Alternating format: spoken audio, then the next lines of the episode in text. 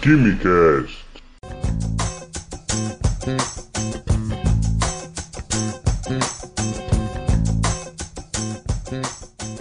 Alô, gênios! Sejam bem-vindos ao Quimicast número 2! Sim, depois de alguns meses, eu, o Químico Cômico, estou de volta para conversar sobre química com vocês.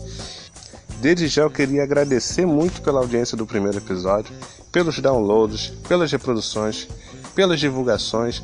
Foi muito importante e eu gostei muito da repercussão que teve do nosso programa. Se você ainda não ouviu o nosso episódio piloto, eu falei sobre os cursos de Química, falei sobre a diferença entre os cursos de licenciatura, bacharelado, Química Industrial e Engenharia Química. Caso você tenha alguma dúvida entre qual curso da área de Química escolher, para quem vai escolher o curso no SISU e nos vestibulares, tanto nesse final de ano agora, tanto no ano que vem, uh, para aqueles que não se identificaram com o curso que estão fazendo e querem uma mudança, tanto você que está no curso de Química e quer trocar para um curso dentro da área de Química mesmo, ou você que faz um curso de uma área correlata, uma área completamente diferente e quer saber como funciona o curso, é uma oportunidade importante porque é um conteúdo que ficou bem simples e informativo e vai ser importante para você tirar a sua dúvida. Muito bem, o KimiCast de hoje é patrocinado por ninguém, porque a gente ainda não tem um patrocinador. Se alguém tiver uma marca para divulgar, um produto, quiser divulgar um evento, uma semana da química, por exemplo, você tem aqui seu espaço para divulgação.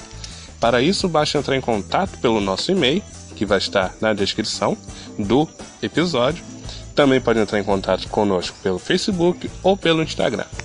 Lá a gente conversa com vocês e a gente acerta a divulgação tanto nas redes sociais, tanto aqui também no KimiCast. Pois bem, hoje eu vou falar sobre um assunto que foi notícia na semana do feriado, aquele feriado que deu aquela emendada sensacional de 15 até 20 de novembro e que gerou um burburinho no mundo científico. Tiveram algumas matérias em sites de notícia, postagens em algumas páginas em redes sociais e, particularmente, eu não vi nada em imprensa de televisão ou rádio, mas enfim, Olha só o título da matéria do site da BBC. Porque em 2019 um quilo já não pesará um quilo. Então, tivemos mudanças, mas isso não significa que você vai emagrecer ou vai engordar. Não é por aí. As mudanças foram realizadas pela 26ª Conferência Geral de Pesos e Medidas, que aconteceu do dia 13 ao dia 16 de novembro de 2018. Para quem não sabe, a Conferência Geral de Pesos e Medidas é uma das três organizações criadas para avaliar e gerir o Sistema Internacional de Unidades, o famoso SI, que te perturbou no ensino médio, no ensino técnico, no vestibular, na graduação, na pós-graduação e tudo mais. Essa reunião ocorre a cada quatro ou seis anos em Paris. Sabendo que é a conferência, o que é o quilograma atualmente? Como o quilograma foi definido? Você já parou para pensar nisso? Eu particularmente não. Por que, que o quilograma é um quilograma? Como você sabe essa medida, sabe? Coisas assim questionadoras, mas tudo começou em 1889, onde na primeira conferência o quilograma teve a sua definição para ter uma convenção global e todo mundo se entender como se todo mundo falasse a mesma língua no que se refere à ciência.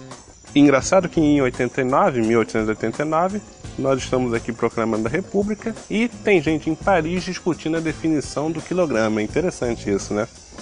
O quilograma ele foi definido a partir de um protótipo internacional do quilograma que consiste em nada mais nada menos do que um cilindro de 4 centímetros de uma liga de platina e irídio, que foi fabricado em Londres e até hoje é armazenado num cofre no escritório de, internacional de pesos e medidas. Qual o problema desse protótipo? Esse protótipo, ao longo de 100 anos, perdeu 50 microgramas. Como todas as balanças do mundo são graduadas de acordo com esse quilograma original, certo? São medidas com referência àquele padrão, acabam calculando o peso errado e geram dados incorretos. Mesmo que sejam imperceptíveis para a nossa vida cotidiana, essas diferenças mínimas elas são de suma importância para cálculos científicos que exigem uma extrema precisão. A nova unidade, então, ela será medida em uma balança chamada balança de Kibble, ou balança de Watt, que consiste em um instrumento que permite comparar energia mecânica com energia eletromagnética utilizando duas experiências separadas. Você tem um eletroímã que gera um campo magnético capaz de mover, de levantar um material. A atração que o eletroímã proporciona, ou seja, a força que ele exerce, está diretamente relacionada à quantidade de corrente elétrica que passa por suas bobinas. Quem lembra de física 3 de eletricidade, você passa a eletricidade corrente através de uma bobina e você gera um campo magnético ali. A força-peso vai ter uma relação com a força magnética e a força magnética vai ter relação com a corrente elétrica aplicada nas bobinas. Então você tem uma relação entre o peso, a massa e a corrente elétrica aplicada. Eletricidade e peso estão relacionadas assim. No princípio, os cientistas podem definir um quilograma ou qualquer outra unidade de peso em termos da quantidade de eletricidade necessária para neutralizar a força. Qual é a grandeza? Puxem aí na memória que relaciona peso, massa com corrente elétrica. Ela mesma, a temida, conhecida das disciplinas de físico-química, da quântica, também de inorgânica geral, você pode ver ela em algum momento, que é a famosa constante de Planck, que é representada por aquele Hzinho que é expressa em unidades de quilograma metro ao quadrado por segundo. Você pensa que as mudanças foram exclusivas para o quilograma? Pois não. Nesta edição também aprovaram alterações para outras unidades básicas do sistema internacional.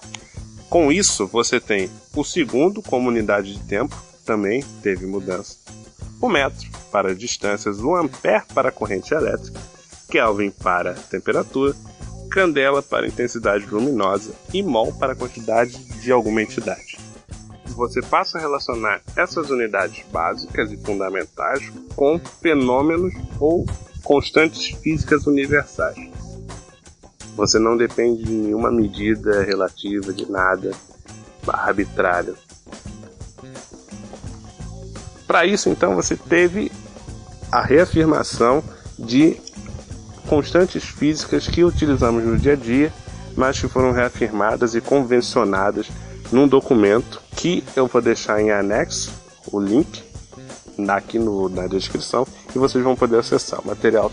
O material está disponível tanto em francês quanto em inglês e você pode dar uma olhada lá. Em resumo, você tem o segundo como o inverso da frequência de uma transição hiperfina do estado fundamental não perturbado do átomo de série 133.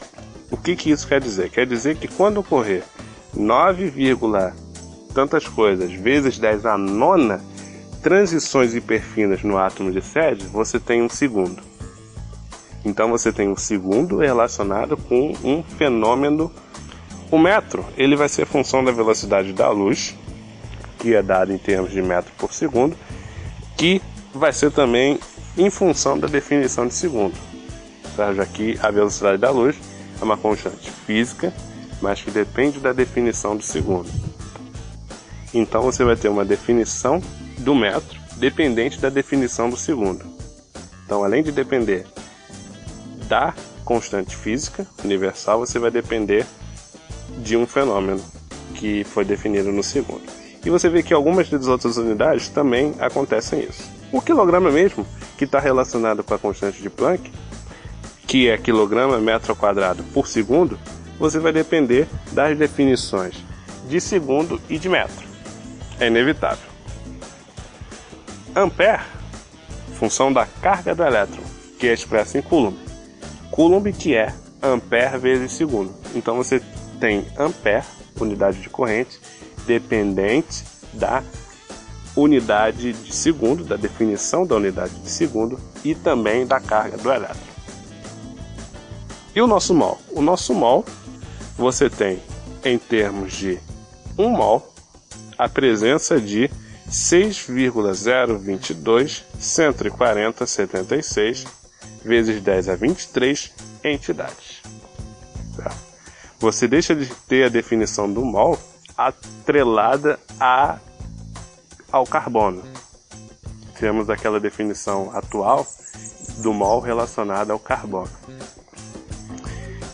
Kelvin, que é a função da constante de Boltzmann, você vai ter uma dependência do metro.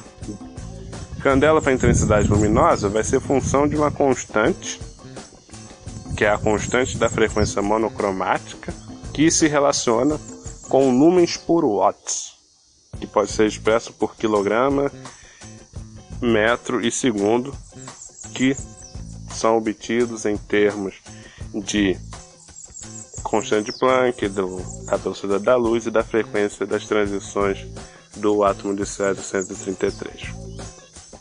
Bom, dito isso e esse resuminho básico, tivemos mudanças, mas essas mudanças influenciam cientistas que usam seus dados exatos e precisos, certo? Pessoal de metrologia, quimiometria, os químicos teóricos e tudo mais. Essa medida ela vai passar a valer em maio de 2019. Então tenha atenção. Não tem influência na nossa vida cotidiana, na pesagem da sua batata na feirinha, na pesagem de carne no açougue, na pesagem de um atleta no UFC, na sua dieta. Não vai ter muita influência na sua vida. Mas é interessante saber que você tem um avanço da ciência, consertos de algumas convenções e você tem um ajuste mais fino e mais interessante e preciso de algumas coisas. E KimiCast é isso. KimiCast é para você ficar atualizado, é para você ter informação. E eu agradeço a você que ouviu até agora, certo? No próximo episódio vai ser lançado em breve. Eu não espero, vou esperar meses para lançar. E eu espero que vocês fiquem bem. Um grande abraço a todos.